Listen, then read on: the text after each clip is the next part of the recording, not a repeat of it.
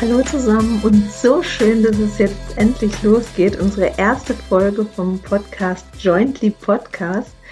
Ja, ich äh, freue mich und ähm, lasst uns direkt anfangen. Für die erste Folge habe ich mir überlegt, dass wir darüber sprechen, ähm, was macht eigentlich Stress bei uns im Körper?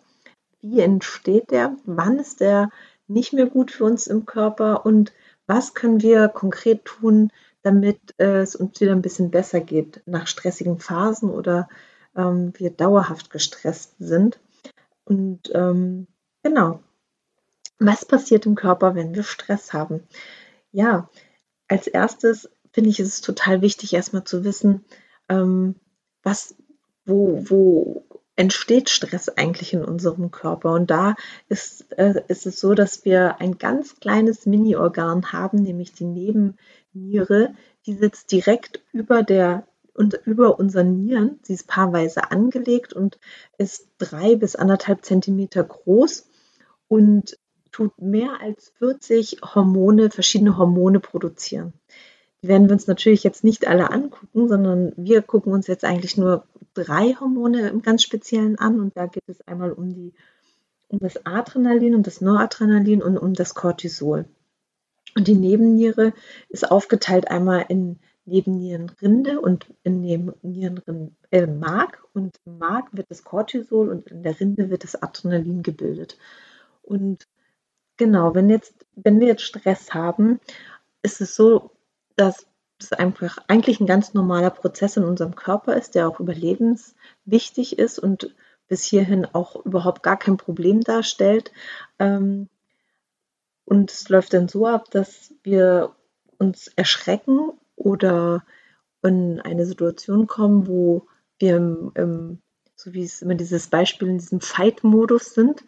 Ähm, und unser Körper stößt dann Cortisol und Adrenalin aus Dadurch wird unsere Herzfrequenz schneller, unsere Blutgefäße weiten sich, wir sind gut durchblutet, unser Gehirn ist auf ähm, volle Funktion, unsere Pupillen sind geweitet, unsere Lungen werden gut durchblutet und wir können gut äh, Luft holen und sind äh, quasi darauf eingestellt, ähm, direkt loszulaufen, äh, wenn wir jetzt in einer Gefahrensituation wären oder ähm, äh, entwickeln Kräfte, die, die wir so sonst nicht haben. Das hat bestimmt jeder von euch schon mal so Beispiele gehört, ähm, dass, dass äh, in Notfallsituationen bei Unfällen auf einmal äh, Gewichte angehoben worden sind, die vorher unvorstellbar gewesen wären anzuheben. Und das macht in unserem Körper das Cortisol und das Adrenalin, dass es uns dazu bringt, in, in einer Stresssituation ähm, ganz im Alarmbereitschaft zu sein mit allen Organen. Es macht aber auch, dass die Organe, die wir nicht benötigen, ähm, dass diese in dem Moment ähm, runtergefahren werden. Und das macht das vegetative Nervensystem. Da ist einmal der Parasympathikus und der Sympathikus. Das sind zwei Gegenspieler bei uns im Körper. Der Sympathikus ist für die Aktivität bei uns im Körper zuständig und der Parasympathikus eher dafür, dass die ähm, also der Gegenspieler, dass es eher ruhiger zugeht. Und da ist es so, wenn wir in einer Stresssituation sind und die genannten ähm, äh, Funktionen im Körper mit Blutdruck hoch, Pupillen weit, da ist der Sympathikus auch noch mit dran beteiligt oder maßgeblich mit dran beteiligt mit den Hormonen. Und der Parasympathikus dagegen sorgt dann dafür, dass wir dann in so Momenten zum Beispiel nicht auf die Toilette müssten oder Hunger bekommen. Ähm, es wird durch äh, in der Stresssituation auch vermehrt Zucker ausge, also Insulin, äh, Glu Glucose ausgeschüttet, Glucose ausgeschüttet und ähm, das sorgt dafür, dass wir Energie haben, ähm, um in dem Moment komplett in, ähm, in dem Moment zu sein. Und da ist es so, dass, dass die äh, Organe, die nicht benötigt werden, quasi dann in Ruhe, also runtergefahren werden. So weit, so gut. Aber was passiert, wenn wir jetzt nicht nur in einem Moment oder in einem, an einem Tag äh, Stress haben und es dauerhaft dazu kommt, dass wir Stress haben und über eine längere Phase oder vielleicht über Jahre hinweg immer wieder in Stresssituationen äh, sind oder eigentlich im Dauerstress sind. Da ist es ähm, auch gut zu wissen, dass wir Frauen ähm, meist in einer Sympathikus-Dominanz leben, also dass der Sympathikus bei uns dominiert. Das heißt, dass die Organe, die da aktiviert sind, ähm, in Dauerbereitschaft sind, weil wir immer auf einem ziemlich hohen Stressniveau sind. Normalerweise ist es auch so, dass wir unseren Cortisolspiegel, dass er ganz normal über den Tag, ähm, also am Morgen hoch ist, wenn wir wach werden sollen. Unser Körper ähm, weckt uns, wir werden ganz normal wach, da ist der Cortisolspiegel am höchsten und über den Tag baut er sich immer mehr auf und äh, ab und am Abend ist es so, dass wir gut einschlafen können. Was ist jetzt, wenn wir aber Dauerstress haben? Da ist es so, dass wir immer wieder so Cortisol- und Adrenalinschübe bekommen über den Tag hinweg, dass Glucose freigesetzt wird, um die Stresssituationen gut handeln zu können und dass der Körper auch immer wieder nach ähm, Glucose-Nachschub fordert, um quasi gewappnet zu sein für den, für den nächsten äh, Energieschub, den er benötigt, weil die Nebenniere ähm, merkt die ganze Zeit, ich muss Adrenalin, ich muss Cortisol ausstoßen. Also ich bin hier total am Schaffen, ich brauche mehr Energie und alles, was wir dann zu uns nehmen, wird quasi äh, abgespeichert, weil der Körper braucht unfassbar viel Energie für diesen ganzen Stressprozess im Körper. Was ist die Folge? Dass Frauen dadurch oft an Gewicht zulegen, besonders im Bauchraum äh, an Gewicht zulegen und das auch schwer wieder loswerden, weil der Körper äh, in dem Moment dann denkt, okay, wenn ähm, ich die ganze Zeit im Stressmodus bin, dann muss ich gut für mich sorgen und äh, speichern, damit ich diesen äh, Stressphase gut über, überwinden kann. Das ist, wenn es eine kurze Phase ist, erstmal nicht weiter schlimm, aber wenn die Phase lang ist, über mehrere Jahre, dann können die Frauen sich noch so bemühen, dieses Gewicht wieder zu verlieren. Es ist unfassbar schwer, da wieder vom Gewicht dann runterzukommen. Und da ähm, gibt es verschiedene Möglichkeiten, da wieder ein bisschen zu schauen, zum Beispiel durch ähm, Ruhephasen, die man sich gönnt, dass man dem Körper was Gutes tut, um wieder ein bisschen mehr in die Ruhe und in die Ausgeglichenheit zu kommen. Das kann man ganz konkret ähm, zum Beispiel durch Meditation machen am Morgen, dass man mit einer kleinen Meditation am Morgen startet.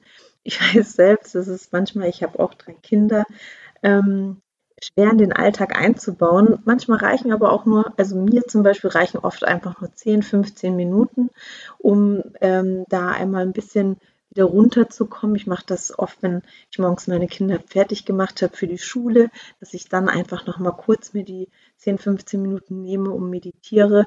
Da hat man schon so den ersten Stressfaktor am Tag hinter sich. Äh, und ähm, dann tut es mir immer gut, dass ich dann einfach noch mal runterfahre und dann mich fokussiere auf den Tag und schreibe mir dann auch auf, so was möchte ich heute erledigen, ähm, was ähm, wie möchte ich mich heute fühlen? Und das tut mir zum Beispiel total gut. Am Anfang ist es mir auch total schwer gefallen zu meditieren, weil meine Gedanken so unruhig waren, ständig abgeschwiffen sind und ich dachte mir die ganze Zeit, wie schaffen das die Leute, eine halbe oder dreiviertel Stunde zu meditieren. Ich schaffe es nicht mal drei Minuten, mich zu fokussieren. Ähm, da möchte ich euch den Tipp geben. Am Anfang ist es wirklich so, dass es viel einfacher ist, wenn man auch geführte Meditation macht. Dann kann man sich so ein bisschen auf die Stimme fokussieren, die man da hört. Und man schweift nicht so schnell ab. Und wenn man dann abschweift, dann, dass man sich liebevoll dann auch wieder zurückholt mit seinen Gedanken und sagt, den Gedanken möchte ich auf später verschieben oder einfach ganz beiseite schieben. Und ähm, da nicht selbst mit sich so streng sein, sondern einfach liebevoll mit sich da umgehen. Dann ist es total gut, wenn man Sport macht, aber nicht unbedingt am Abend, weil wenn dort äh, der Cortisol- und Adrenalinspiegel durch den Sport ansteigt, dann haben wir wieder das Problem, dass wir schlecht schlafen und das wollen wir ja vermeiden, dass wir schlecht schlafen und deswegen ist es besser, wenn wir ähm, den Sport vielleicht am Morgen oder am Nachmittag machen oder wenn wir Sport machen wollen, dann so, dass wir da dann auch noch genug Zeit haben, dass wir, bis wir ins Bett gehen und vielleicht dann, dann da noch irgendwas Ruhiges dazwischen machen, wie ein Buch lesen und dann nicht vorm Fernseher sitzen und dann nochmal Action haben. Genau, da sind wir auch schon beim Fernsehen schauen oder Medienkonsum. Das ist auch was, was den Körper total stresst, wenn wir ständig in, also erreichbar sind und ständig uns mit Problemen beschäftigen, die wir im Moment nicht ändern können und das dann mit ins Bett nehmen und dann auch wieder schlecht schlafen können. Daher ist es gut, wenn man wirklich für sich schaut, so brauche ich das jetzt äh, im Moment, dass ich mir das ähm, jeden Tag äh, die Medien gebe oder mache ich vielleicht einfach mal eine Zeit lang da so eine, so eine Detox-Kur und ähm, lege mein Handy beiseite oder äh, schaue kein Fern und lese ein spannendes Buch ähm, und komme da einfach ähm, wieder ein bisschen mehr zur Ruhe und ähm, bin nicht so viel im Außen, sondern wieder ein bisschen mehr bei mir selber. Das tut dem Körper oft ähm, am aller, allerbesten. Dann, was auch total gut ist, wenn man regelmäßig rausgeht in die Natur und einfach sich bewegt und ähm, äh, ein bisschen im Wald ist natürlich äh, nachgewiesen, dass schon wenige Minuten im Wald ähm, den, den Stresspegel ähm, stark reduzieren können. Das ist auf jeden Fall ein, eine, eine, Sache, die ich total gerne mache und auch mit den Kindern. Ähm, ich liebe es, im Wald zu gehen. Ich finde, das holt die ganze Familie immer ein bisschen runter. Was auch total wichtig ist, dass wenn man eh schon gerade sehr im Stress ist und äh, gestresst ist, dass man dann nicht noch mit zum Beispiel Kaffeekonsum den Körper noch zusätzlich stresst. Da ist es äh, wichtig, ich bin auch ein totaler Kaffee-Junkie. Ich liebe Kaffee. Jeder, der mich kennt, weiß das. Aber was da schon auch hilft, ist zum Beispiel den Kaffee gleich nach dem Aufstehen vielleicht ein bisschen weiter nach hinten zu verschieben und dem Körper erstmal die Möglichkeit zu geben, ähm, selber wach zu werden und ähm, erstmal zu frühstücken und dem Körper Flüssigkeit zuzuführen in Form von Wasser oder einem Tee, ähm, dass der Körper da nicht auch gleich wieder noch mit äh, Adrenalin zusätzlich gepusht wird, sondern dass man schaut, dass, dass man erstmal den Körper in Ruhe selbst wach werden lässt. Und am Morgen werden bei uns die meisten Hormone bei uns Frauen produziert. Und deswegen ist besonders wichtig, dass der Körper dann nicht noch eine Stresssituation zusätzlich hat durch nochmal Kaffeekonsum, wenn wir eh vielleicht schon gestresst sind, dadurch, dass es morgens stressig war mit den Kindern, die fertig zu machen und die keine Lust hatten, in die Schule zu gehen oder sich anzuziehen oder zu frühstücken. Das kennen wir ja alle, wir, wir Mamas oder auch wenn man noch keine Kinder hat, einfach wenn man schlecht geschlafen hat und den ganzen Kalender schon voll hat mit Terminen und äh, gar nicht weiß, wo er in der Kopf steht und dann zusätzlich noch den Kaffee drauf, ähm, dann ist es nicht die beste Voraussetzung, dass der Körper in Ruhe äh, die Hormone, die wir brauchen, über den Tag quasi zu, zu produzieren, sage ich mal. Genau, und da sind schon so kleine Sachen, die man, die man verändern kann.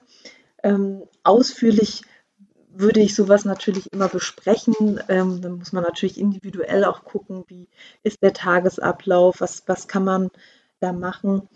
Ähm, Jetzt ist natürlich immer die Frage, woran merke ich eigentlich, ähm, dass, dass meine Hormone da schon in Disbalance geraten sind und dass ähm, mein Körper ähm, nicht mehr so gut mit dem Stresspegel umgeht, den ich im Moment habe.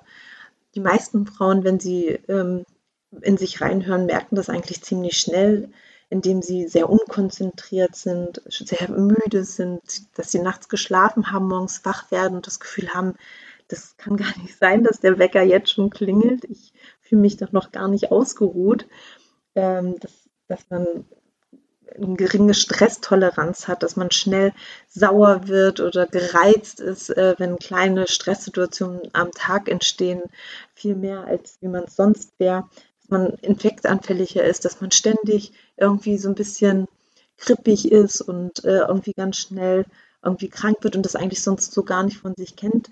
Das sind immer schon starke Anzeichen das, was in Disbalance gekommen ist, was auch dann dieses Alltägliche mit ähm, schlechtes Hautbild, dass die Haare spröd werden, die Nägel brüchig werden, dass man auch vielleicht sogar zum Teil depressiv verstimmt ist, ist ein ähm, starkes Indiz dafür, dass da einiges in Disbalance geraten ist. Und dann sollte man wirklich schauen, was kann ich mir Gutes tun und wirklich einmal versuchen zu gucken, ähm, kann ich mir nicht doch so kleine Inseln am Tag einbauen, wo ich mir ein bisschen Zeit für mich selber nehme.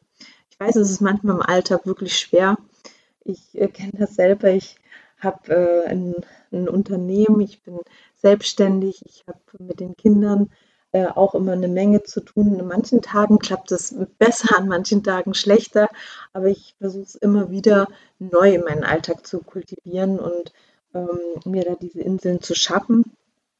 Und ich denke, dass wenn man da einfach versucht, ähm, dran zu bleiben und auch nicht zu hart mit sich selber ist, wenn es dann auch mal ein paar Tage nicht klappt, dann ähm, ist das auch total in Ordnung, weil jeder Tag versucht man sein Bestes und ähm, am nächsten Tag klappt es vielleicht äh, dann doch mehr mit einer kleinen Pause, die man sich gönnt.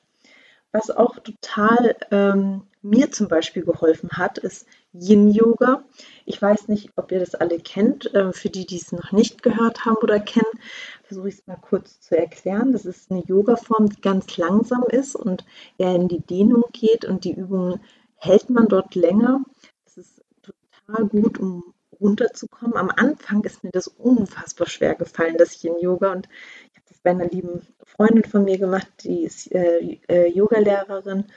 Und ich habe dann am Anfang gesagt, oh, für mich ist das nichts. Ich kann das überhaupt nicht aushalten, irgendwie drei Minuten eine Übung zu halten in Ruhe, weil ich so eine innere Unruhe einfach gespürt habe, dass mich das richtig gestresst hat. Und dann hat sie gesagt, hab ein bisschen Geduld, es wird besser. Und ich bin dran geblieben und inzwischen ist es für mich so eine ganz tolle Routine geworden, dass ich montags morgen, äh, montags abends immer so in die Woche starte mit einer Stunde oder 90 Minuten Yin-Yoga bei ihr. Und das so mich total stärkt und runterholt für die Woche und dass der super Start in meine Woche jede Woche wieder ist. Und ähm, wer es noch nicht probiert hat, versucht es mal. Ähm, mir hat es total geholfen, da einfach auch noch mal mehr in die Ruhe zu kommen. Und genau, das sind so die, die Tipps, die ich für euch mitgebracht habe, die ihr mal ausprobieren könnt. Wenn ihr dazu noch weitere Fragen habt, würde ich mich total freuen, wenn ihr, mich, wenn ihr euch bei mir meldet. Ich habe auch ein Instagram-Profil, ähm, wo ich gerne mit euch in Kontakt trete und wir schreiben können. Ähm, diesen Podcast wird es jetzt immer einmal in der Woche geben, immer montags, ähm, damit ihr jetzt quasi auch mit mir zusammen in diese Woche dann immer starten könnt. Ich freue mich total, dass ähm, dieses Projekt jetzt startet und hoffe, es gefällt euch. Wenn es euch gefällt, würde ich mich über eine positive Bewertung äh, von euch freuen. Und hiermit verabschiede ich mich bei euch. Ich wünsche euch eine ganz schöne Woche. Bis nächste Woche. Ciao, eure Sandra.